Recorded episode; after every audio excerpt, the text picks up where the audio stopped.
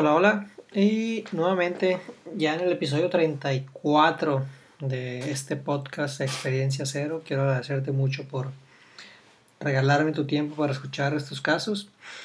Eh, espero que, le veas algo de, valor a lo que estamos haciendo por aquí. Y si no, pues de perdida que te entretengas.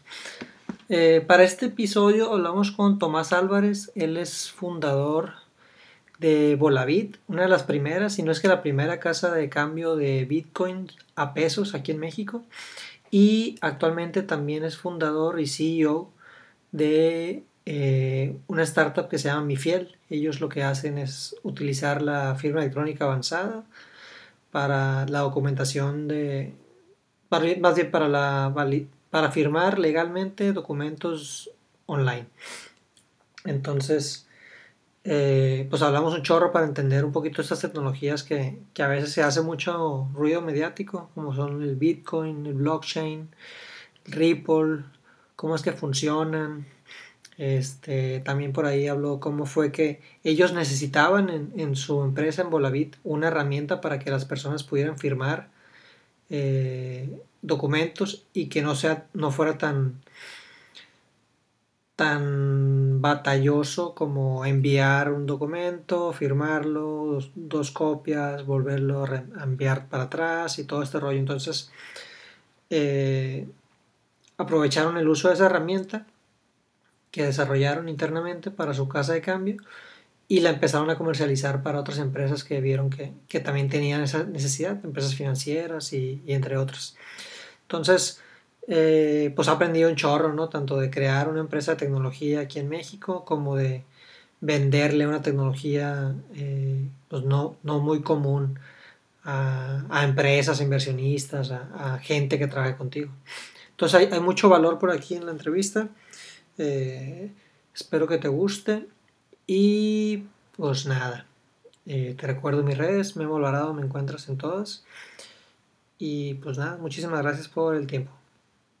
Sale, pues 3, 2, 1 y empezamos a grabar. Tomás, muchísimas gracias por el tiempo. Bienvenido por acá. No, al contrario, Memo, muchas gracias por la invitación. ¿Ya cuánto tiempo tienes en Los Ángeles? Acabo de cumplir tres años. Tres años ya. ¿Y extrañas Guadalajara? Y muchísimo, especialmente la comida, los mariscos. Curioso. O sea, sé, que Guadalajara tiene buenos mariscos, eh, pero no es como que lo que lo distingue como tal. Bueno, yo soy de la Ciudad de México, entonces fuera de la Ciudad de México hay mariscos mejores casi en todos lados y Guadalajara definitivamente tiene mejores mariscos. Yo creo que es por la influencia eh, sinaloense. Sinaloense, sí, sí, hay, mucha por allá. Que nos han pedido mucho de que, vénganse para acá a abrir sucursal y todo. Ojalá en, algún momento podamos. Uf, sí. Y bueno, hoy lo te comento porque le platiqué a un tío que, me comentaste que andabas buscando como que unos buenos mariscos allá en Los Ángeles y me dijo, pues dime, ¿en qué parte vive? Porque pues es enorme, ¿no? No es como que le puedo decir, ah, vete a esta esquina. Entonces ahí, luego te, paso su contacto. Órale. Sí. Oye, este Tomás, pues quería eh, aprovechar el, el tiempo también este, para hablar de lo que, de lo que vemos que está pasando eh, ahorita con, las criptomonedas. El, el, Bitcoin a mí se me hace muy interesante. Desde que conocí la tecnología se me hizo muy interesante. Eh, creo que por ignorancia no, no, no invertí en su momento. Más que nada como que el término o el concepto de inversión no lo tenía este, asimilado. Ahorita cada vez un poquito mejor y, lo, y, lo, y, lo, y lo trato de... O sea, tengo una parte de mis ahorros ahí, ¿no? Guardados. Obviamente no mucho porque no es, no es conveniente, pero una parte. Eh, pero me, me, tocó conocerlo en el 2013, ¿será? Que estaba como en 300 pesos, me acuerdo. Y, y que yo decía, está muy caro, está mucho más caro que el dólar, ¿no? Pues es una locura eso, ¿no? Y ahorita que está llegando a que 380 mil pesos, casi 400 mil pesos, a 20 mil dólares, ¿no? Está, sí, ahorita están rozando 19 mil dólares. Eh, y, que, y que por más, sea, siempre va a tener sus, detractores, yo creo, ¿no? Como sus, su gente que, se rehúsa a, creer que es una tecnología que tiene muchos atributos que pueden beneficiar en, gran medida eh, los sistemas financieros actuales. Eh, tú, de hecho, en tu, en tu, perfil de LinkedIn tienes Bitcoin, not blockchain, como, como, como un este, eh, aliado del Bitcoin, no precisamente del blockchain, que se hizo también mucho ruido alrededor del blockchain. ¿Tú por qué crees que esté ahorita llegando a esos, a esos picos? Pues mira, el problema es, nadie sabe bien, pero ah, parece ser que es un tema eh, macroeconómico y además un tema de, buenas noticias o, buenas eh, augurios que han pasado en el Bitcoin, que fue que hubo la reducción de, la cantidad de que se producen en mayo de este año. Se hizo lo que le llaman el halving.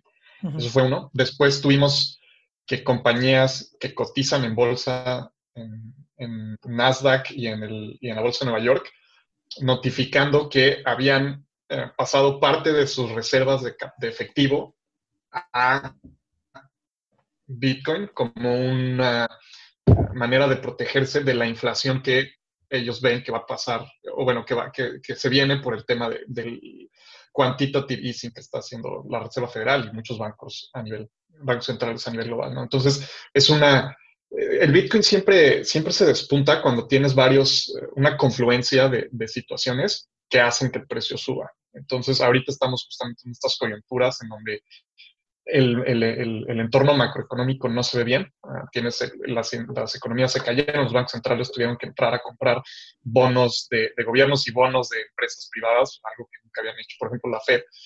Y todo esto se hace con dinero que ellos generan nuevo, ¿no? Y eso tiene una presión inflacionaria, ya sea en activos, que eventualmente se, desborda a, los, eh, a los productos de consumo, ¿no?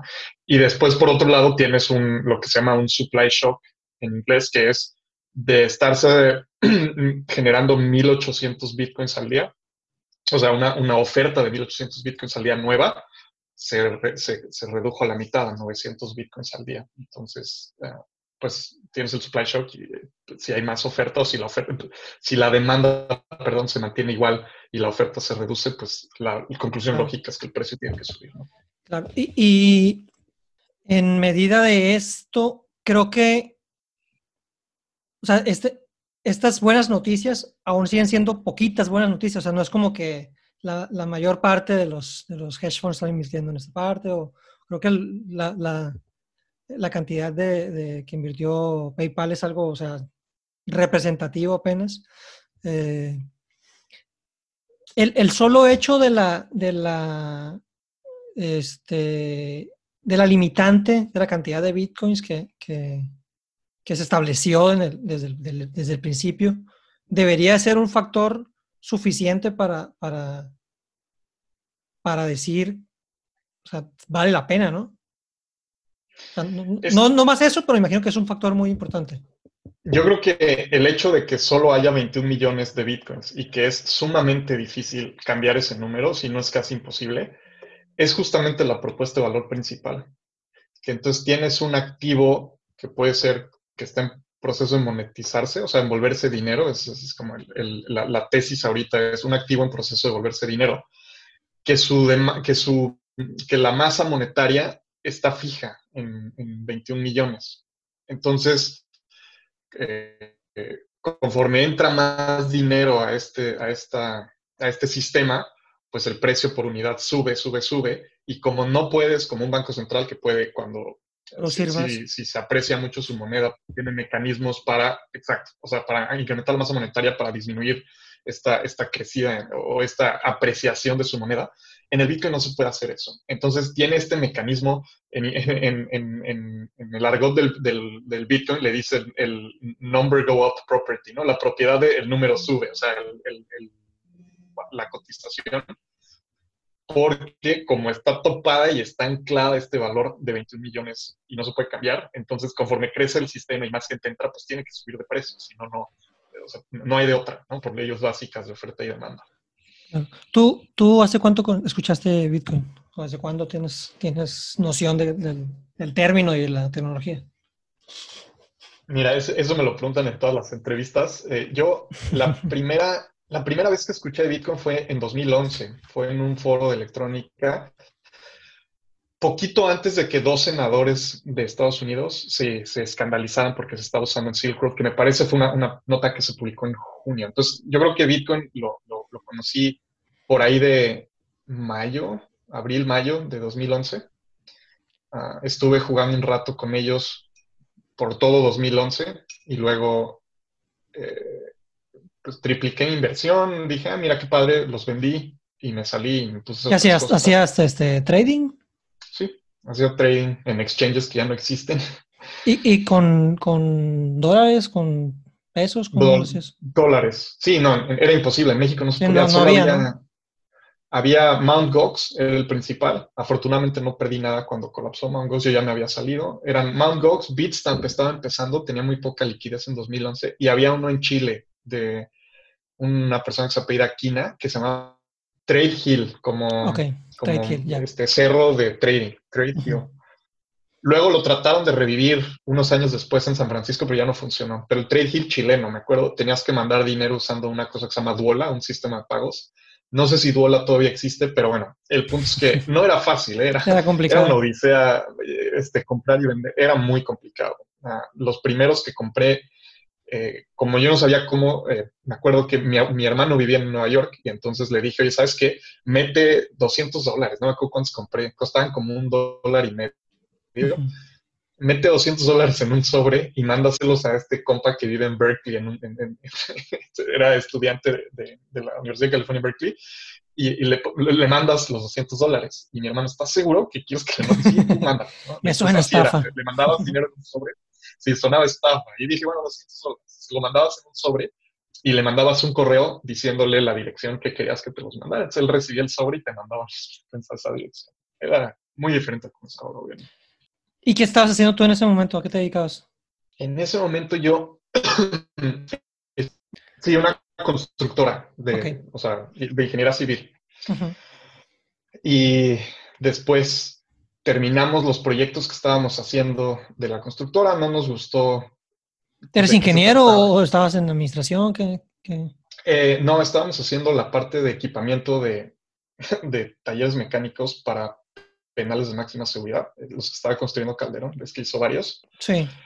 Entonces nosotros ganamos algunos de los contratos para ah, hacer la implementación de los talleres mecánicos es un tema súper complejo de como un coche cuando entra a un tema de máximo seguridad no puede salir nunca más, entonces tienes que darle todo el mantenimiento ahí mismo, ¿no? Entonces, bueno, son temas de seguridad, pero no nos gustó y, yo en 2011 ah, me fui a hacer una maestría en 2012, entonces me salí de, Bitcoin, terminé este tema de, la constructora y me fui a Estados Unidos a hacer la maestría.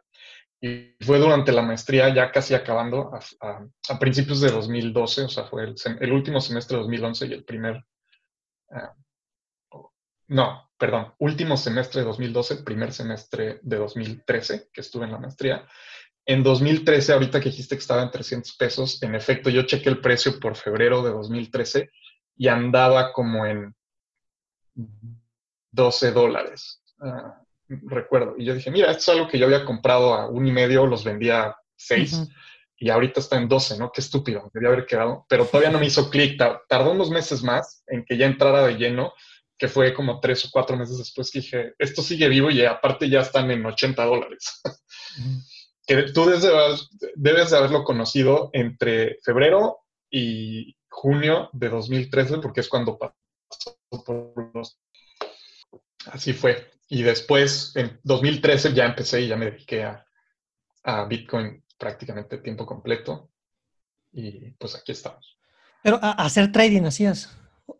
No, ahí lo que hicimos, no, ahí no. El trading fue al principio, ahí lo que hacíamos, ahí yo nada más los compré, ah, porque dije, mira, qué padres siguen vivos, voy a comprar unos. Yo estaba terminando la maestría y buscando, eh, estaba buscando trabajo en Estados Unidos, y mientras estaba buscando trabajo, uh, con, con, con, pues una de, la que es una de las cofundadoras de, de, Volavit, ah, eh, diseñamos una página para poder anclar tu valor de Bitcoin a dólares. Entonces mandabas los Bitcoins y automáticamente se hacía una conversión a dólares. Ahorita pues eso es muy básico, ¿no? Pues en 2013 no existían cosas de ese estilo.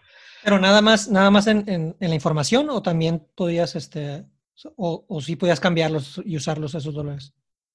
No, se quedaban ahí. Era una manera de hacer un, hedge. Y luego pedías un retiro y los, y los convertíamos otra vez y los sacabas en Bitcoin. Era una manera como de...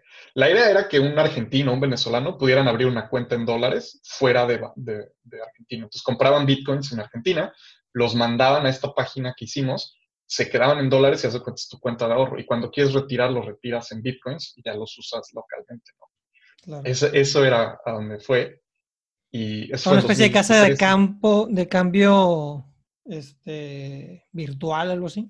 Era una wallet de dólares virtual donde fondeabas y retirabas en Bitcoin. Con Bitcoin, ok. más, claro. No había stablecoins, no había nada de eso. Entonces era como, pues, más fácil que un exchange. No necesitabas meterte un exchange, sino nada más mandabas y ahí tenías tu saldo en dólares y luego retirabas y te lo mandábamos en bitcoins. Eso fue en 2013 nuestros primeros, eh, me acuerdo que lo, lo estábamos eh, desarrollando, pues esta cofundadora y Samahana y yo, y lo, nos metimos a un foro de Argentina a pedir este, retroalimentación de a ver si era algo que funcionaba, y alguien lo puso en Reddit, lo, que en aquel tiempo todas las noticias de Bitcoin se ponían en Reddit. Y en, porque, y nos dimos cuenta porque de repente teníamos abierto el monitor donde están las personas conectándose. No sé si has visto esa animación en, Google Analytics, y de repente empezó a entrar muchísimo tráfico y dijimos, esto no es normal, y, vimos que estaban viniendo Reddit. Mm, pues ya, o sea, terminamos por ese día y al día siguiente que nos despertamos nos habían depositado, no sé, como 14 o 15 mil dólares en la página que habíamos hecho hace dos semanas. Entonces, como que ahí había algo, ¿no? De, de, una noche nos habían depositado 15 mil dólares a gente que ni sabían quién era.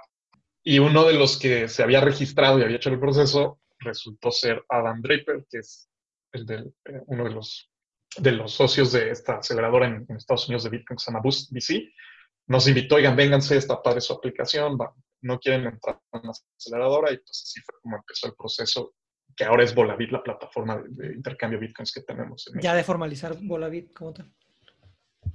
Sí, estuvimos en la aceleradora un rato haciendo unas cosas y en, cuando terminamos el proceso de aceleración, el, en el demo de ello, lo que salió de ese proceso fue la primera versión de Volavit en México funcionando. Fuimos la primera plataforma en México de compra y venta de bitcoins. Ahí ya era más como un exchange. Ahí era ya más como un exchange, así es. Okay. ¿Y, el otro modelo decidieron mejor por, temas de, regulatorios, de, facilidad de operación, este, mejor este, dedicarse al exchange? Sí, mira, lo que pasa es que pensamos, mira, por ejemplo en México, si, un mexicano quisiera acceder a nuestro servicio, ¿dónde va a comprar los bitcoins? Mm, era más complicado el conseguir los bitcoins. Primero había que armar esta infraestructura de poder comprar los bitcoins y luego iban las capas 2, que serían pues estos exchanges descentralizados y cosas como Binance, ¿no? que no tienen contacto con, con los bancos locales, sino que entras y sales en criptomonedas eso era imposible en 2003 porque muy poca gente tenía criptomonedas. O sea, si, no, si no había una manera de entrar en pesos o en dólares, nadie iba a entrar. Era, muy, era poco probable que entrara. Entonces, pues dijimos, ok, primero hay que armar esta como capa de conexión, los coples con el sistema financiero tradicional. Y después ya puedes construir todo. Que armar ese cople es toda una chamba y ya nos olvidamos del tema de tener una cuenta en dólares. Sí, me imagino. Y, y, no sé si para el 2013 ya existía el SPAY acá. Sí, ya había aspectos, sí. ¿Y por ahí fue? yo estuve vendiendo. Sí, fue por Spay. yo estuve vendiendo bitcoins en Local Bitcoin. Era de los dos mexicanos que estábamos operando en Local Bitcoins en 2013, antes de lanzar la plataforma. Eh, pues era por Spay, recuerdo. ¿Y, y Volavit todavía opera, no? Sí. ¿Sigue igual como un exchange? Siete años después. Sí, es, eh, no es un exchange, es un broker, porque no hay orden de posturas. O sea, no pones tus bits y tus as, sino entras y dices, quiero cambiar 50 mil pesos a Bitcoin y te damos un precio y lo aceptas y te damos los Bitcoins. Ok. ¿Por qué eres más como, o más bien, porque tienes el LinkedIn Bitcoin, not blockchain? Es porque cuando, cuando el proceso normal de alguien que conoce Bitcoin es, conoce Bitcoin y dice, mira, qué interesante y después empieza a ver cosas como, ay, sí, pero lo interesante es la blockchain y lo que se puede hacer con la blockchain. Y es una narrativa, en 2015 estuvo fuerte, hubo varias compañías que salieron a, hacer eso, la mayoría ya quebraron, ya no existen, Pero había esta narrativa de lo interesante del Bitcoin es el blockchain, o sea, lo que está atrás, la base de datos del Bitcoin. Resultó que en realidad es puro muy no sirve para nada fuera de hacer un sistema de, de dinero descentralizado. Pero sigue habiendo, cada vez que sube el precio, vuelven a salir estas personas que tratan de vender, ah, le voy a meter una blockchain a tu cadena, le voy a meter una blockchain a tu no sé qué. Y entonces, por eso es que tengo eso en LinkedIn, para que no me estén contactando las personas con proyectos de blockchain, que me pasa muy seguido. Bueno, me pasaba muy seguido, ya que puse eso ya nadie me Ya quedó claro, ¿no? Oye, Tomás, tenemos un proyecto de blockchain para para este, el manejo de artesanías mayas. Pero ¿para qué quieres blockchain? ¿No? Ese tipo de cosas. Eh, que tengo entendido, y también platicándolo contigo, eh, que por la complejidad y, costosa que es la tecnología, no es, no es práctico, pues, o, o, va más allá de, de, un tema de costo y eficiencia. Va mucho más allá. Es un tema de... Mira, o sea, básicamente la, la manera más fácil de entender por qué te tocó, ¿no? Creo que estamos en la edad. Entonces te tocó Napster. Y era compartir eh, música y, películas pirata, básicamente. ¿Qué le pasó a Napster? Le dijeron, ¿sabes qué? No puedes hacer eso, te vas a ir a la cárcel Sean Parker y entonces tuvo que pagar Napster. O bueno, le cambió el modelo y se volvió una cosa que ya no era lo mismo. Y entonces, ¿qué sucedió? Empezó esta guerra de protocolos en donde hacían protocolos, protocolos que eran descentralizados y no había quien decirle que lo apagues. Entonces salió Inul, Kazaa, LimeWire, y mm. culminó en los torrents, ¿no? Que fue como en, algún tiempo, me acuerdo en 2004, 2005, los torrents eran el 30% del tráfico de Internet, de tan populares que eran. Entonces, ¿cuál era la diferencia entre esos torrents, o bueno, o sea, este, este, este proceso que terminó en torrents y Napster? Que en los torrents no había a una compañía, a una persona decirle, apágame este, este sistema ahorita o te vas a la cárcel. Lo que tenían que hacer era ir contra los usuarios y eran cuando salían los casos de no, eh, Columbia Pictures demanda a una abuelita de Arkansas porque bajó una película y resultó que su nieto fue y era un escándalo. Y, al final decían, ¿sabes qué? No vale la pena, mejor ya que hagan lo que quieran. Y los torrents ahí siguen. Eh, hubo maneras diferentes de como desincentivar que la gente usara torrents. Fue, pues, se fue haciendo más complicado, sí me acuerdo que antes era más sencillo. Más bien, no es que se hizo más complicado, los torrents se mantuvieron igual, más bien se hizo más fácil pagar poquito por ver una peli. En vez de tener que pagar, comprar el Blu-ray de, de, la película por 350 pesos en Sanborns, pues ya tienes Netflix. suscripción a Netflix y los ves, pues te cuestan un poquito. Entonces, más bien, se, se acoplaron para que se volviera irrelevante los torrents. Bueno, con el dinero era lo mismo. Antes del Bitcoin hubo varios intentos de hacer un dinero que fuera que no, no fuera sujeto a que el Banco Central decida cuándo quiere imprimir más o no. O sea, primero, y que fuera un, tema privado, o sea, que no una institución bancaria no tenga todos tus datos de cómo, de, cómo lo utilizas, a quién le pagas, cuánto pagas, qué estás usando, ¿no? Pero el problema es que, igual que Napster, era una compañía y la mayoría de los países tienen leyes que te prohíben tú echar a andar tu propio dinero. De hecho, no, en Banco de México ha habido con el TUMIN, este dinero que hacen en el Istmo, que, que, es una especie de dinero que usan como localmente usos y costumbres y por eso Banjico haya tenido, no ha podido como aplastarlos totalmente porque está por otro lado este tema de usos y costumbres que le da la ley a, los pueblos originarios, pero la alcaldía de, Álvaro Obregón trató de hacer lo mismo con los Obregones y Banco de México dijo, no, no puedes, o legalmente yo soy el único que puede emitir una moneda. Entonces te imaginarás, si yo me hubiera puesto a hacer los Tommy Coins, eh, Banjico hubiera llegado y me hubiera pagado me hubiera dicho, sabes que no puedes hacer esto, tenemos nosotros el, monopolio o, legalmente somos los únicos que podemos emitir dinero. Lo mismo en Estados Unidos, lo mismo en Europa, son las mismas leyes en todos lados. Hay varias razones. Entonces, ¿cómo le haces para que puedas tú echar a andar un dinero y que no haya este tema de Napster, este punto de falla? Y entonces el resultado es un bloque. O sea, la manera en que tú haces eso es distribuyes lo que sería el liability. No hay, a quien, no hay un responsable por este sistema, no hay a quien decirle apágamelo, porque lo distribuyes en todos los usuarios. Y de esta manera tienes un sistema que se llama resistente a la censura. O sea, aunque el gobierno quisiera censurarlo, el gobierno de México no podría. No podrían decir mañana es ilegal porque, pues, ok, lo pueden poner en papel, pero no van a poder ellos poner presión para hacerlo ilegal. Entonces, cuando entiendes que un blockchain es para darle la un gobierno una aplicación más no necesitas eso. No hay, no hay un actor que esté tratando de censurarte y poner todo el, la faramaya que involucra un blockchain, pues es un, tema, es un sistema complejo donde tienes que poner incentivos, hace cero sentido. Y cuando pones a revisar en dónde yo tengo riesgo de que el gobierno me quiera pagar mi sistema, las aplicaciones son muy pocas. O estás haciendo algo realmente ilegal o estás haciendo dinero. Ya, fuera de eso, no hay por qué. Y entonces los blockchains fuera, en, sistemas que ya operan y que el gobierno los deja operar porque son legales, no tiene sentido usar blockchain. Ah, usas una base de datos distribuida y ya. Eso es básicamente, así, en resumen es eso. Sí, sí, sí, sí, sí, que, que, me queda más claro, porque yo sigo a pensar que hay un tema más de, de, de costo de eficiencia y que yo, pues a lo mejor en, en un futuro, que, que, eso se pueda eh, disminuir, pues a lo mejor sí se va a empezar a usar más blockchain, ¿no? Pero, pero ya me queda más claro con lo que, con lo que comentas ahora.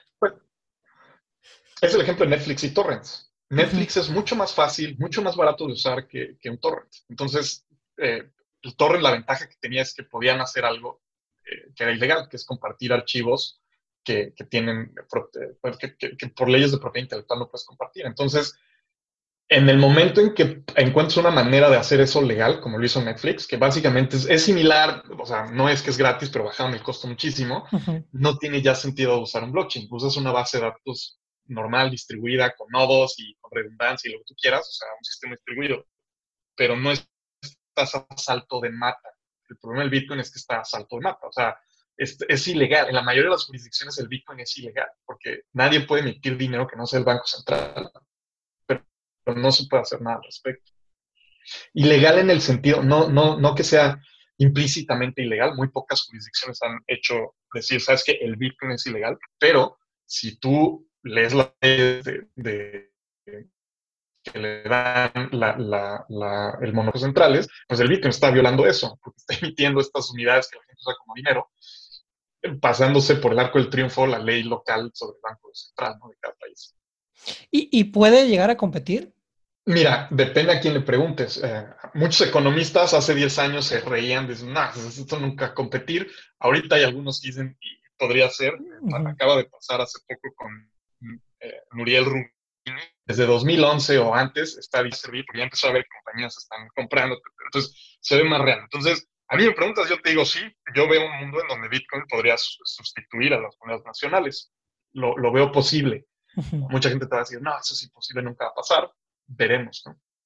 Y, estas otras monedas, por ejemplo, Ripple, que creo que, por lo menos lo que yo entiendo es que ellos sí tienen una, una centralización de cierta forma. O sea, ahí sí pueden ir a decir, ah, tú eres, te lo puedo pagar. ¿Estoy bien o estoy mal? ¿O no tanto? Sí, Sí, se te van a ir los de Ripple encima porque ellos dicen que no es centralizado. Yo estoy de acuerdo contigo por un tema específico de cómo funciona Ripple, en donde hay un punto de falla centralizado que según que no han resuelto. O sea, le tratan, tratan de decir que sí lo han resuelto, pero en mi opinión no está resuelto, que es la UNL, la famosa, eh, el, node list que, hostea Ripple. Pero eh, el tema es que, mira, llega Bitcoin y Bitcoin realmente es descentralizado. Yo aquí tengo un nodo en mi sala que está corriendo el software. Para tú matar Bitcoin, lo que tienes que hacer es ir a todos los nodos y apagarlos. Eso es como, como apagas la red que se muere y ya no funciona. Es difícil porque hay 50 mil nodos. ¿Cómo un nodo? ¿Tienes, una computadora? Personas más que tienen. ¿O cómo es un nodo? Sí, o sea, se, este es uno, ya están jubilados estos, pero bueno, este es un casa, es un nodo, mi primer nodo, Después, este fue otro nodo, que son, son mini computadorcitas que corren uno de Bitcoin, y el que está ahorita en la sala, pues ese es el bueno, ¿no? Ese es el que está ahorita trabajando. Pero el, es, eso es lo que le da la descentralización, que puedes tener, que los usuarios pueden tener el nodo y pueden tener la versión de la Bitcoin, de, la, de la, historia, o sea, pues del sistema corriendo en sus salas, y si lo quieres apagar, no es como ir con Napster y pues. decir, apáguenme el servidor de Napster. No, no hay cómo apagar. Entonces, lo que tienes es que muchas de estas eh, criptomonedas no tienen muchos nodos, son pocos. Y, entonces, si tienes pocos nodos con una eh, coordinación por parte de las autoridades, pues sí podrías apagar varios y, dañar la red. Entonces, ah, el problema es que ahorita yo creo que tienes, los reguladores todavía no entienden bien las diferencias entre ellos y asumen que todas las criptos son iguales, cuando en realidad no son iguales. Hay criptos que son de descentralización. Puedes poner al Bitcoin como el más descentralizado y luego unas que realmente son como EOS, por ejemplo, que no son nada descentralizadas y tienes en medio ah, diferentes niveles de descentralización. La pregunta es, ¿qué tanta descentralización es suficiente para que no puedan apagar tu sistema. No sabemos. Ningún gobierno o ningún grupo se ha echado eh, el tiro, digamos, a aprender. Eventualmente yo creo que va a haber los gobiernos. hasta coordinación internacional, imagino, ¿verdad? Claro, lo han hecho. El Liberty Reserve, sí, Liberty, Liberty Reserve, que era una, era como una, una stablecoin eh, que operaba en, Costa Rica y se hizo un, hubo una operación internacional de 13 o 12 países para cerrarla y arrestar a los, a los que operaban Liberty Reserve, ¿no? Entonces, estos sistemas funcionan hasta que la prueba de fuego es cuando realmente se ponen los recursos para tratar de apagarlo y ahí vamos a ver cuáles sí eran suficientemente descentralizados y cuáles no. ¿Y pudieron apagarla esta? Sí, claro. Y el, fundador está en la cárcel. Ok. ¿Qué, qué es una stablecoin? Una stablecoin es una criptomoneda que está respaldada en, dólares o en euros. O sea, lo puedes ver al revés también. Son euros que están en una forma ah, digital, pero no digital como de un banco, sino digital eh, hablando de criptografía, o sea, donde tienes llaves privadas y lo transfieres como si fueran bitcoins. Es como funciona es una entidad abre una cuenta de banco y tú quieres mil dólares en stablecoins, pues le mandas mil dólares a esta entidad, los deposita en su cuenta, tiene mil, que ahora tiene tus mil dólares y a cambio te dan mil tokens que representan esos mil dólares. Yo te paso 500 a ti y tú se los pasas a alguien más y luego esta persona va con la misma entidad y dice, oye, tengo aquí 500 de estos tokens, dame los 500 dólares que representan estos tokens. Y entonces salen los dólares, pero tienes una reserva dónde están esos dólares, o sea, es una cuenta de banco. El problema de esos sistemas es que pues, si lo quieres apagar, vas con el, banco el, tenedor o el, Sí, con el banco y a ver quién es el dueño de esta cuenta, no pues tal, y vas con el dueño de la cuenta y le dices, paras esto, vas a la Y tienen... sí, Hay unas algorítmicas y más complejo, pero bueno. Ok. Y tienen, eh, me imagino, atributos similares al Bitcoin en cuanto al uso de la moneda. Sí, mira, lo que pasa es que lo que hay que entender, lo, que sucede con un Bitcoin, a diferencia de un dólar en PayPal, es que si tú le quieres, o sea, si tú tienes un dólar en PayPal, que es un dólar digital, y se lo quieres mandar a alguien más, esta persona tiene que estar en PayPal, por ejemplo. O tal vez PayPal tenga algún acuerdo con Venmo, por ejemplo, ¿no? Que son la misma compañía, que es otra plataforma donde puedes mandar pagos. Y entonces puedes mandar de PayPal a Venmo y la persona lo recibe. Si lo llevas a nivel bancario, cuando tú tienes dinero en Santander, por ejemplo, y me quieres mandar a mí, digamos, Banamex, eh, pesos digitales, porque el dinero de tu cuenta está digital, no, no está ahí en una, en una bóveda en el banco, ¿no? Entonces, tú mandas un SPAY pero los dos tenemos que tener una cuenta en una institución financiera. Yo en Banamex, tú en Santander, y entonces Santander hace la transferencia y me avisa a ya, ya te el dinero de, Memo de Santander. Ahora, la diferencia, en Bitcoin no existe esto. En Bitcoin tú tienes en tu computadora o en tu teléfono los Bitcoins. No necesitas una entidad financiera en el centro, que es justamente la revolución aquí, porque si no, serían esas instituciones financieras a las que Banco de México les diría, me paran este, este, nuevo dinero que están haciendo. ¿no? Entonces, lo que sucede con, con, el Bitcoin es que tú me das, tú generas tu cartera en tu teléfono sin tener que ir a una institución financiera, a un tercero. Me dices, Tomás, mándame los Bitcoins aquí. Con las stablecoins, la propiedad que comparten con el Bitcoin es eso. Tú puedes tener mil dólares digitales sin tener que tú directamente tener una cuenta en una institución financiera. Los tienes directamente en tu, en tu celular, por ejemplo, que sería el equivalente a un cheque. Yo te puedo, yo tengo una cuenta en Banamex, te hago un cheque a Memo por 10 mil pesos, te lo entrego y tú ese cheque puedes ir a cobrarlo a Banamex y te dan el efectivo, no necesitas una cuenta o lo puedes endosar. a alguien. antes se hacía, ya no es común, pero antes tú, ay, ¿sabes qué? Le debo a, Pepe, le debo, eh, le debo, sí, le debo 10 mil pesos, pues le voy a ceder o le voy a endosar el cheque de Tomás. Que ponías atrás, ¿no? Endosado a y lo firmabas. Sí, endosado a. Entonces, el dinero está en mi cuenta de Tomás, digamos, mientras tú estás, mientras el cheque se está endosando, hasta que el último llega y va y lo cobra y ya sale el dinero. Entonces, e, eso es lo que emulan las, las, este, las, stablecoins. Es lo mismo. El dinero se queda en la institución bancaria donde Tomás depositó y las stablecoins andan moviéndose, siendo endosadas, digamos, por fuera, hasta que eventualmente alguien viene y, la, y, va con... Y lo cobra. Y dice, ¿sabes qué? Ya dámelo ahora sí para... Y lo cobra. Exacto. Es un, es un derecho de cobro sobre una cantidad de dólares que están en una Ok. ¿Y, y, Volavit cómo hacía dinero? ¿O cómo hace? ¿Cuál es el modelo de negocios de Volavit? Ajá. Es, es eh, por cada transacción hay una comisión. Ok. Como la mayoría, como una casa de cambio, es lo mismo. Cuando vas y eh, compras dólares, pues hay un diferencial entre los precios de compra y venta. ¿Y ya cuánto tiempo tienes en, en Mi Fiel? Mi Fiel lo lanzamos en 2016 o sea, cuatro años. ¿Y cómo, cómo se fue generando esa idea? Porque veo que tenías muy bien marcado como que lo otro y te gusta, te, pues se ve que te gusta mucho, pero no sé qué detectaste oportunidad que te fuiste por ese lado. Sí, mira, mi fiel fue, fue interesante, fue de esos casos que no... La empresa, el, el, emprendimiento era Volavit, es lo que estábamos haciendo, pero en el proceso de hacer Volavit eh, había algunas ocasiones donde necesitábamos que, era una, es una fintech Volavit, necesitábamos que gente nos firmara documentación y no podíamos, porque en México, pues era, imprime, o sea, dile a tu cliente que imprime la hoja y que la firme y que te la mande por paquetería a la oficina, estamos en Guadalajara, ¿no? Y pues, pero ¿quién va a hacer eso? O sea, ¿cómo, cómo puede ser que así sea? No, no hay otra manera de hacerlo. Pues podrían buscar en firma electrónica, pero eso como que no es muy raro, es muy esotérico, en México no se usa.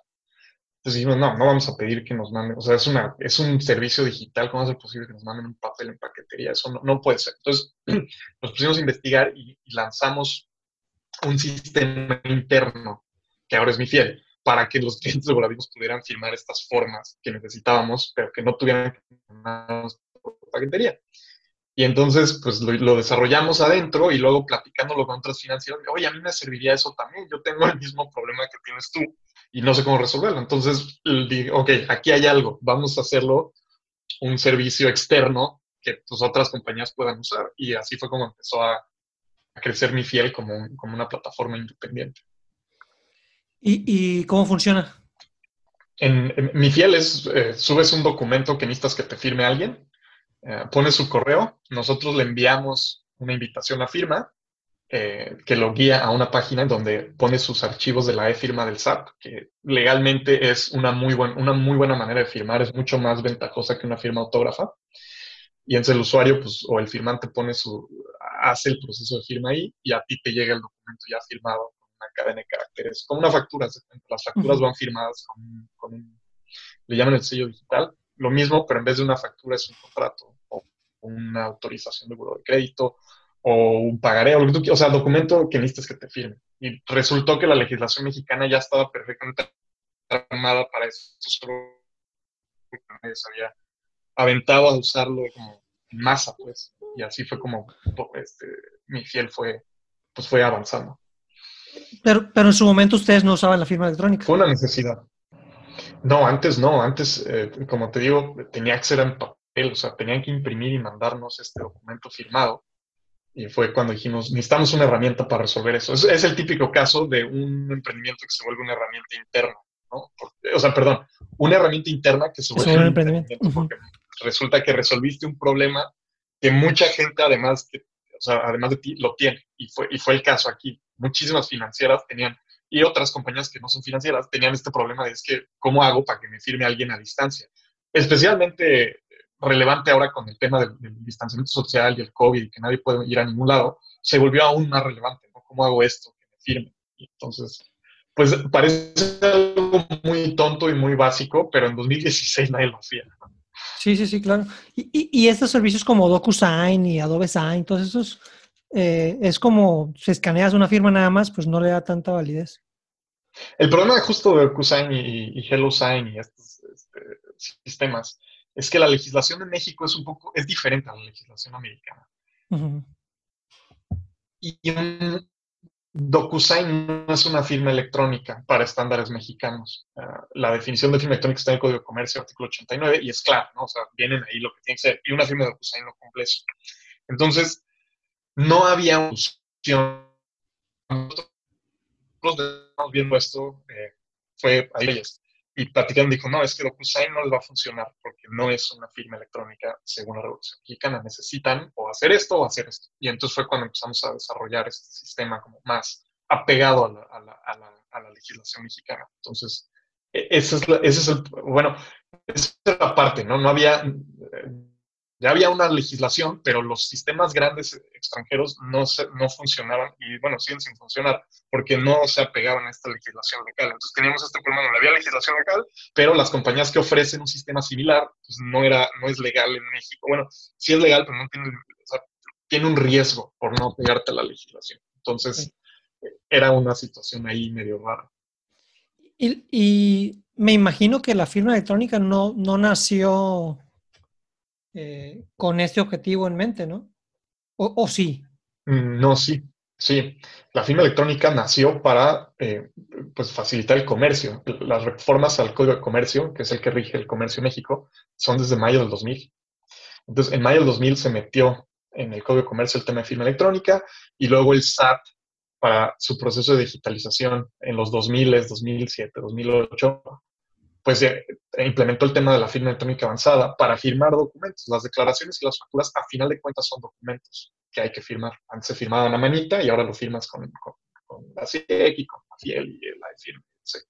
Entonces, todos se inventaron para firmar documentos. El problema es que eran como casos, el código de comercio decía así se puede hacer y así es como se hace, y luego tenías dependencias que lo habían implementado, pero muy específico para lo que hacían ellos y no había manera como este puente de voy a usar lo que ya desarrolló el SAT, en este caso como de firma, para firmar documentos de acuerdo a lo que me dice el Código de Comercio. Eso fue como la innovación de mi fiel, que agarramos la fiel del SAT, que solo se usaba para firmar documentos fiscales, y dijimos, la fiel del SAT cumple los requisitos del Código de Comercio, entonces se puede usar para firmar contratos. Hagamos una plataforma que permite usarla, no solo para firmar facturas, como un PAC, por ejemplo, sino que lo puedes usar para firmar contratos y documentos y cualquier cosa que no necesariamente sea fiscal.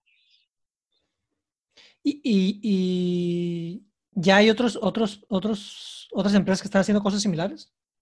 Sí, sí, ya en México ya hay varias compañías que ofrecen servicios de firma electrónica avanzada. O sea, que usan los certificados del SAT para poder firmar documentos. Ya debe haber, no sé, además de nosotros, unas seis por lo menos. ¿Y cuál es la diferencia con ustedes? ¿O, en, qué se están, se están especializando? Es un sector que está creciendo. Electrónica es enorme porque, pues, una cosa es firmar un documento, pero hay, hay procesos que se hacen antes y después de firmar un documento. Entonces, hay algunas plataformas que se están extendiendo hacia el área de, de manejo de contratos. O sea, cómo se hace la negociación de un contrato antes de que se vaya a firma. Son CLMs y entonces es una una plataforma de firma que tiene un CLM, ¿no? Hay otras plataformas de firma que se están especializando en temas de identidad, ¿no? Nosotros, nuestra especialización es nuestra API. O sea, la mayoría de los documentos que se firman en MiFiel se, se generan fuera del sistema. O sea, es una integración. Entonces, cuando entras al portal de una financiera, tú firmas ahí y es mi fiel, pero no lo ves, parece que es la financiera. Entonces, es como, nosotros nos hemos especializado en esa parte. Pero eh, sí, o sea, es grande. O sea, el, tema es que firmar un documento para el ramo farmacéutico, financiero, es muy diferente todo el proceso antes y después. Y entonces las compañías lo que están haciendo es agarrando cada industria. Nuestro enfoque es financiero. Trabajamos principalmente con compañías financieras. ¿Y, y cuáles, cuáles han sido? Porque son, o sea, tus, proyectos, a lo mejor salvo el de la cárcel, fue lo más tradicional y, aún así es algo como que complejo. Eh, pero estos retos que, que, que, te has topado para, para, hacer estos, estos proyectos en México. Los retos en México, bueno, depende mucho. Eh, una cosa eh, por ejemplo, en Bitcoin, el reto más grande ha sido el regulatorio legal, porque Banco de México al principio estaba neutral y de repente ya no le gustaban las criptos y de repente empezó a, publicar regulación contraria a las criptos. No, hicieron una prohibición completa, no, decidieron no hacer eso, pero sí muchas restricciones. Entonces, del lado de ha sido un tema principalmente de, de reguladores, de regulación gubernamental. Ha sido lo más difícil. Entonces, cuando entran, cuando están trabajando en algo nuevo, pues tienen que lidiar con regulación gubernamental. Y después, en mi fiel es diferente, la regulación gubernamental es bastante buena porque es algo que el gobierno está impulsando, no como el Bitcoin, que es algo que no le gusta. Eh, la firma electrónica, ellos, pues, los, el SAT emite la firma electrónica, la Asociación Pública tiene una, etc. Pero ahí lo más difícil ha sido la inercia que tenemos los mexicanos, especialmente entre los abogados, que es, no, yo nunca he firmado firma electrónica, no sé cómo es, me da miedo. Y entonces es un mercado que, el mercado mexicano no es un mercado muy abierto a nuevas cosas, a comparación, por ejemplo, de Estados Unidos, donde haces cualquier cosa y la gente se, se forma para probar cosas nuevas.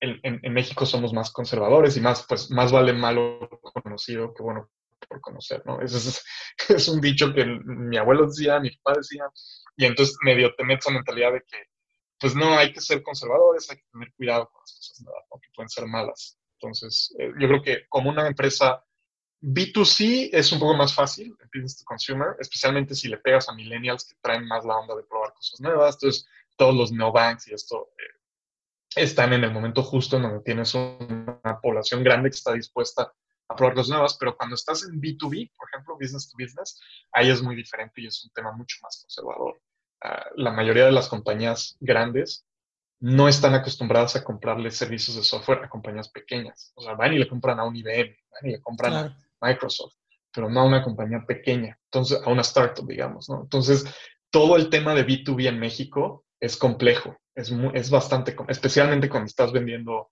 eh, software as a service, ¿no? Un, software como un servicio. Eh, tienes la, desconfianza de, lo nuevo que estás ofreciendo, primera barrera. Después está la desconfianza de, por qué no se lo compro a IBM, por qué lo tengo que comprar una pequeña startup, y todos los riesgos que involucra lidiar con, una compañía pequeña. Y después tienes el tema de, en México es muy común que las compañías quieren comprar el software y que sea de ellos, porque lo ven como un activo. Eh, por eso el, arrendamiento en México no era muy común, se ha vuelto más común porque al mexicano le gusta ser el dueño de lo que de sus cosas, ¿no? El arrendamiento es, no, no, pero ¿cómo lo rento y al final se lo queda alguien y yo ya pagué en vano el dinero? Con el software as a service es similar. La gente, las compañías quieren que sea su software y entonces no lo quieren licenciar, quieren que sea suyo y eso causa problemas por los modelos de, negocio que tienes que explicar, ¿no? Entonces, ser un emprendedor de SaaS B2B en México de algún tema legal es complejo.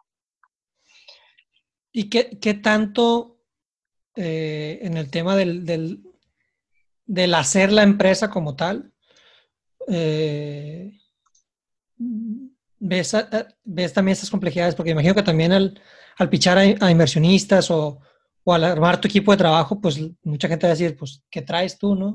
O, ¿qué, estás, ¿qué, estás, queriendo hacer? Sí, bueno, ok, es, es otro tema Sí, eh, el fondeo en México ha cambiado muchísimo de cuando nosotros llegamos. Hay muchos más fondos y mucho más apertura. No hemos hecho últimamente rondas, entonces no, sé, no sé qué tanto hay, pero por lo que escucho en el, ecosistema ha cambiado bastante. El, acceso a capital es más sencillo que hace tres, cuatro años, lo cual es muy positivo. Y el tema de, mm, talento humano en México, hay, eh, por ejemplo, programadores, hay muchos. Eh, tienes a todas estas compañías que hacen nearshoring, que, que le desarrollan proyectos a Estados Unidos, incluso algunos a Europa. Y entonces de hay mucho. Lo que no hay mucho en México y que, hace falta y es difícil es el UX y, UI especializado en aplicaciones. Porque yo supongo que todavía no, eh, no, no es algo que, sea, que, que México se ha desarrollado bien, especialmente hablando de estas nearshores que venden software, o sea, que, hacen servicios de software a compañías internacionales, eh, e, es difícil, eh, porque no hay una cultura de, buen UX y buen diseño en, las aplicaciones de México, que ves en México. Está cambiando, claro, pero pues todavía no suficientemente rápido. Eso en, la, parte técnica, ¿no? Del, desarrollo de tu... de tu producto. Y, y en cuanto a, convencer a gente de lo de, o sea, tú ya encontraste a lo mejor un UX bueno y le tienes que explicar qué es mi fiel y por qué es, está interesante que se sume. Ahí es, es, es ves, ves, algo complejo como tu labor como, como CEO de, de, de invitar gente al, al proyecto o, o, te lo captan rápido y se suman bien.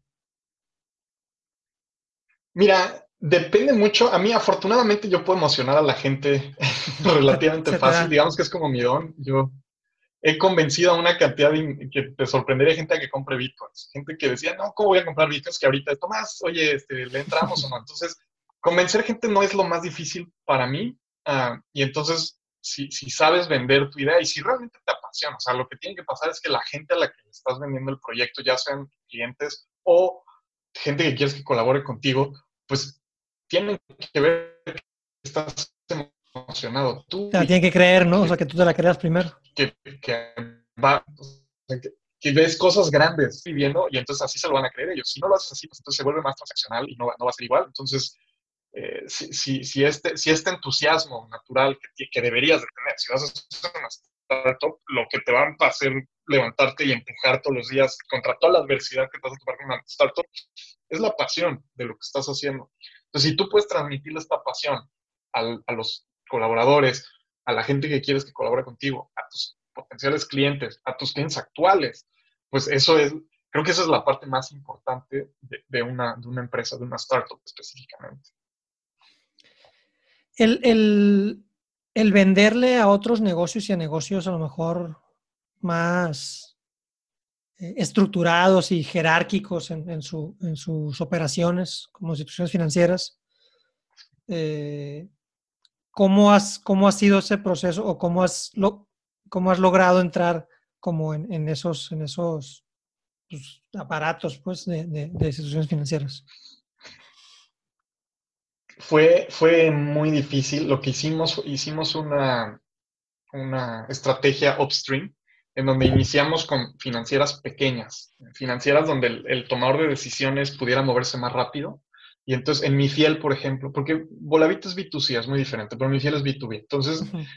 empezamos con financieras pequeñas, donde podíamos hablar directamente con el director general, convencerlo. Y una vez que estas, teníamos algunas de estas compañías pequeñas, porque otra vez volviendo, es la confianza, es si te contrato a ti, ¿cómo sé que vas a existir un año? ¿O cómo sé que no me estás vendiendo uno? Y como en México son recomendaciones. O sea, la gente compra cosas que le recomiendas a sus compadres, ¿no? Entonces, empezamos abiertas a, probar startups, por ejemplo, fintechs. Y de ahí, una vez que teníamos varias, los logos, entonces vamos con el siguiente nivel. Decimos, mira, todas estas compañías ya están confiando en nosotros y eso mitiga el riesgo en ojos del, del que estás tratando de convencer. Porque dice, bueno, no soy el primero, ya hay varios. Siempre me voy a acordar de esta financiera que cuando lo contactamos dijo, mira, a mí no me gusta ser el primero, me gusta ser el décimo, no el primero, nunca. Una financiera de Guadalajara. Entonces, cuando llegamos al décimo cliente, fuimos con él y dijimos, ahora sí eres el décimo. Y ya cambió el, el, el precio. El, sí, eh, ya cambia la perspectiva. Es, ok, ya no estoy tomando tanto riesgo, no me voy a arriesgar contigo. Ya hay nueve que se arriesgaron y que no los dejaste bailando. Y entonces yo ya, ya mitigué mi riesgo. ¿no? Eso es un tema de mitigación de riesgo. Entonces, pues juntas eh, tus primeros y luego te vas con la siguiente capa y luego te vas, nos fuimos con las financieras grandes, que no eran bancos, o sea, financieras grandes, eh, las que cotizan en bolsa algunas, y de ahí cuando teníamos esos, ahora sí vamos a las ligas grandes, que son los bancos, ¿no? Entonces, hay varias maneras de hacer esto. Nosotros fue como lo fue este tema de irnos de abajo hacia arriba. Algunas compañías empiezan arriba porque tienen, pues no sé, son puros founders que son ex banqueros, por ejemplo, si estuvieran en bancos y tienen todos los conectes y la gente confía en ellos. Claro. Nosotros no tenemos eso. Entonces fue una, fue por capas, fuimos subiendo y nos llevó mucho tiempo. Pero está, está, está muy interesante ese, ese, proceso porque también me imagino que la operación de la, de la, de la compañía va escalando conforme las necesidades de los clientes mayores. No, no desde que te llega un grande, pues hay que crecer la operación y ahora a ver cómo la mantenemos, ¿no? Sí, y además los clientes grandes tienen especificaciones nunca va a servir lo que les estás ofreciendo, porque ellos, el cliente grande no se adapta a tu sistema, sino que tú adaptas tu sistema al cliente grande principalmente. Entonces, tiene muchas implicaciones. Por eso, a mí me gusta el, el, el, acercamiento de empezar de abajo, ir subiendo, porque así vas ganando experiencia. Es como un videojuego, ¿no?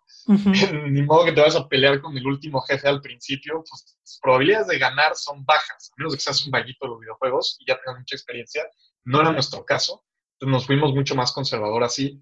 Nos ha funcionado, ya tenemos eh, algunos bancos grandes que están en proceso de implementar y eh, pronto van a, van a usar o sea, van a abrir nuestro sistema al público, pero fue un proceso de años de llegar ahí. Entonces, vean a quién le están tratando de pegar, vean este tema de, qué tanto riesgo. O sea, también otra cosa que tienen que considerar es que mm, en, B2B, pues hay diferentes modelos. El, tema de mi fiel es que los documentos son una parte íntima de la operación de una financiera. Son esto, o sea, lo que compran y venden son documentos. Entonces, si, ve, si pierden estos contratos, tienen implicaciones enormes para su operación, de, legales, de operación, de riesgos financieras. Entonces, no es cosa chica, no están comprando un, no sé, no están comprando un chat para un grupo interno del banco en donde, pues, si falla, pues, no, es, gran cosa, Entonces, eh, dependiendo del riesgo que tenga tu sistema para tu cliente, pues también va a ser el esfuerzo que vas a tener que hacer para animarlos a que se jueguen,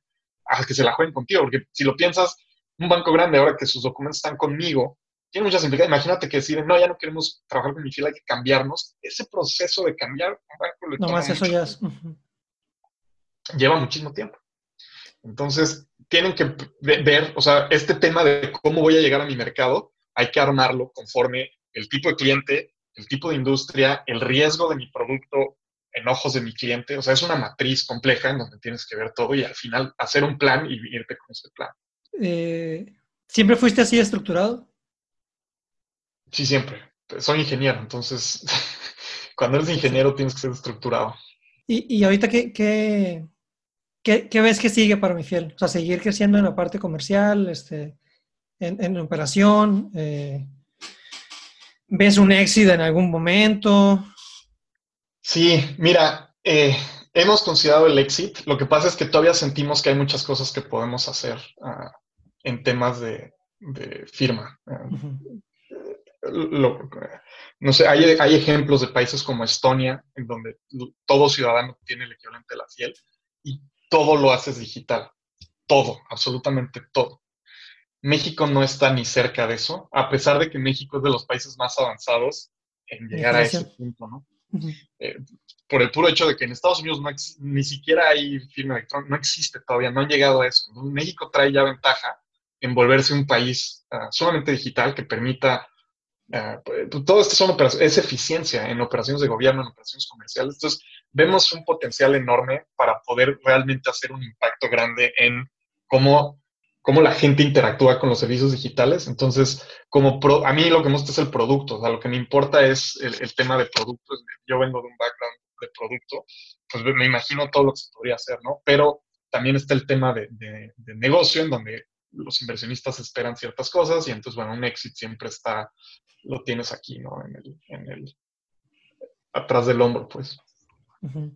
y, y, tendrías tú algún, alguna afinidad emocional para evitar un éxito o no necesariamente? Mm, no realmente. Mira, tuve una constructora, una compraventa de bitcoins, una de, firma electrónica. En realidad lo que importa es la pasión que tengas por hacer cosas y eso pues si mañana por alguna razón no pudiéramos hacer ni Molavit ni Fiel, eh, mis founders y yo encontraríamos algo que hacer diferente, interesante y nos apasionaría. Entonces, ese es el, punto de un founder. te, encuentras un problema y resolver ese problema te vuelve, pues es lo que te mantiene sin poder dormir, ¿no? Esos son los founders que les va bien o, que, pues no que les va bien, sino que no sufren el camino como pueden sufrirlo, ¿no? Entonces, si, si tuviéramos que dejar mi fiel, pues sí, ni modo, y, veríamos otro problema que, no está resuelto y que podemos ayudar a resolver, ¿no? Sí, y, y esta, esa mentalidad de resolver el problema yo creo que es, es, es clave, ¿no? porque también está la otra parte donde desarrollas el, proyecto o la empresa y la empiezas a engordar tanto para que sea tuya, pues. Sí. Y te olvidas del problema un rato. Sí, y te empiezas a desviar. En, proyectos un poquito mejor tradicionales, por ponerlo de alguna forma. Pues. Sí, es porque es tu empresa y es la que le vas a heredar a tus hijos y entonces pues, es como la manera más tradicional en México de hacer empresas, ¿no? Empresas familiares que se heredan de generación en generación, sí.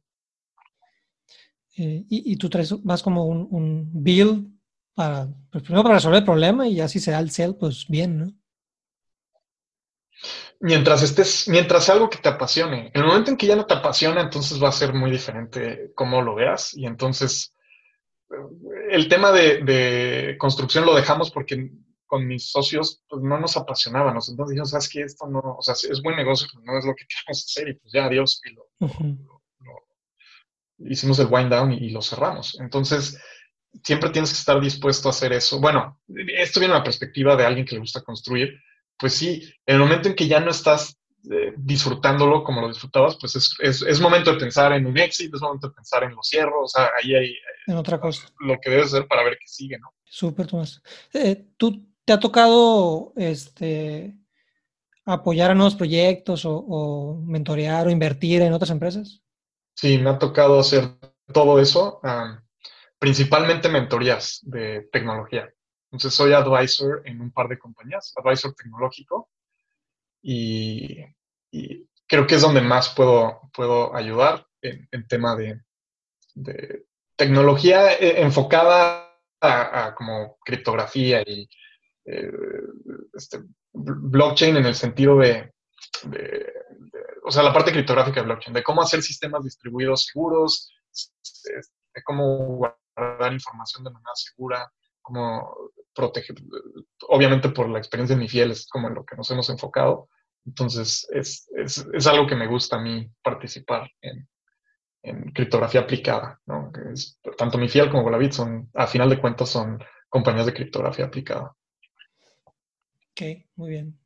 Eh, tus redes o algo por ahí que donde la gente, si tiene alguna duda sobre el tema, te pueda echar un mensajito y que, claro, no te, que, no te pichen proyectos de blockchain nada más. Sí, si me dicen que quieren meter limones en la blockchain, entonces les voy a decir que, no soy la persona adecuada para ayudarlos, pero eh, otros proyectos con, mucho gusto puedo dar perspectivas. Ah, donde más, la manera más fácil de contactarme es por Twitter. Soy mi, handle de Twitter es Tomás Álvarez y ME, M de, Mario, E de Ernesto. Entonces, Tomás Álvarez, ME. Súper. Pues Principalmente tuiteo sobre Bitcoin y blockchain, pero de vez en cuando toco otros temas. Claro, muy bien. Pues Tomás, muchísimas gracias. muy, muy informativo. Mi cabeza está como que queriendo asimilar toda la información, pero pues creo que, creo que es muy valioso lo, lo que has hecho y en lo personal te agradezco, ¿no? Aparte, pues por ahí también me has ayudado en este nuevo proyecto que traigo como que a venderle más en, cuestión institucional de B2B. Y por eso quería tocar el tema ahorita en la, en la videollamada y pues en lo personal te agradezco un chorro. No, al contrario, este B2B es algo que me gusta mucho porque en México también es otro problema que hay. B2B es, es, es complejo y, y pues que todos estamos haciendo experiencia en B2B, hay que compartirla y convencer a las compañías grandes de que contratar este tipo de servicios como raros, como lo que haces tú y lo que hago yo, es, es, normal y no tiene por qué ser un tema de, no, no quiero sin saber porque me da mucho miedo, ¿no? Entonces, yo creo que eso es algo importante que como ecosistema emprendedor en México todos tenemos que empujar para que se vuelva una normal, contratar un servicio de B2B de, software o de, pues sí, de software o, por ejemplo, lo que haces tú, ¿no? De colocación de gente que hace software creer más en la, en la startup, ¿no? Así es. Súper, Tomás. Pues muchísimas gracias por el tiempo. Y por suerte por allá. No, al contrario, Memo. Muchas gracias por la invitación. Sí. Y la, me debes unos mariscos cuando vaya. Sí, sí, sí, ya sabes. Varios. Ya te, ya te tocará echarte la vuelta por acá. Perfecto. Súper. Pues muchísimas gracias y el que está escuchando, espero que les haya gustado.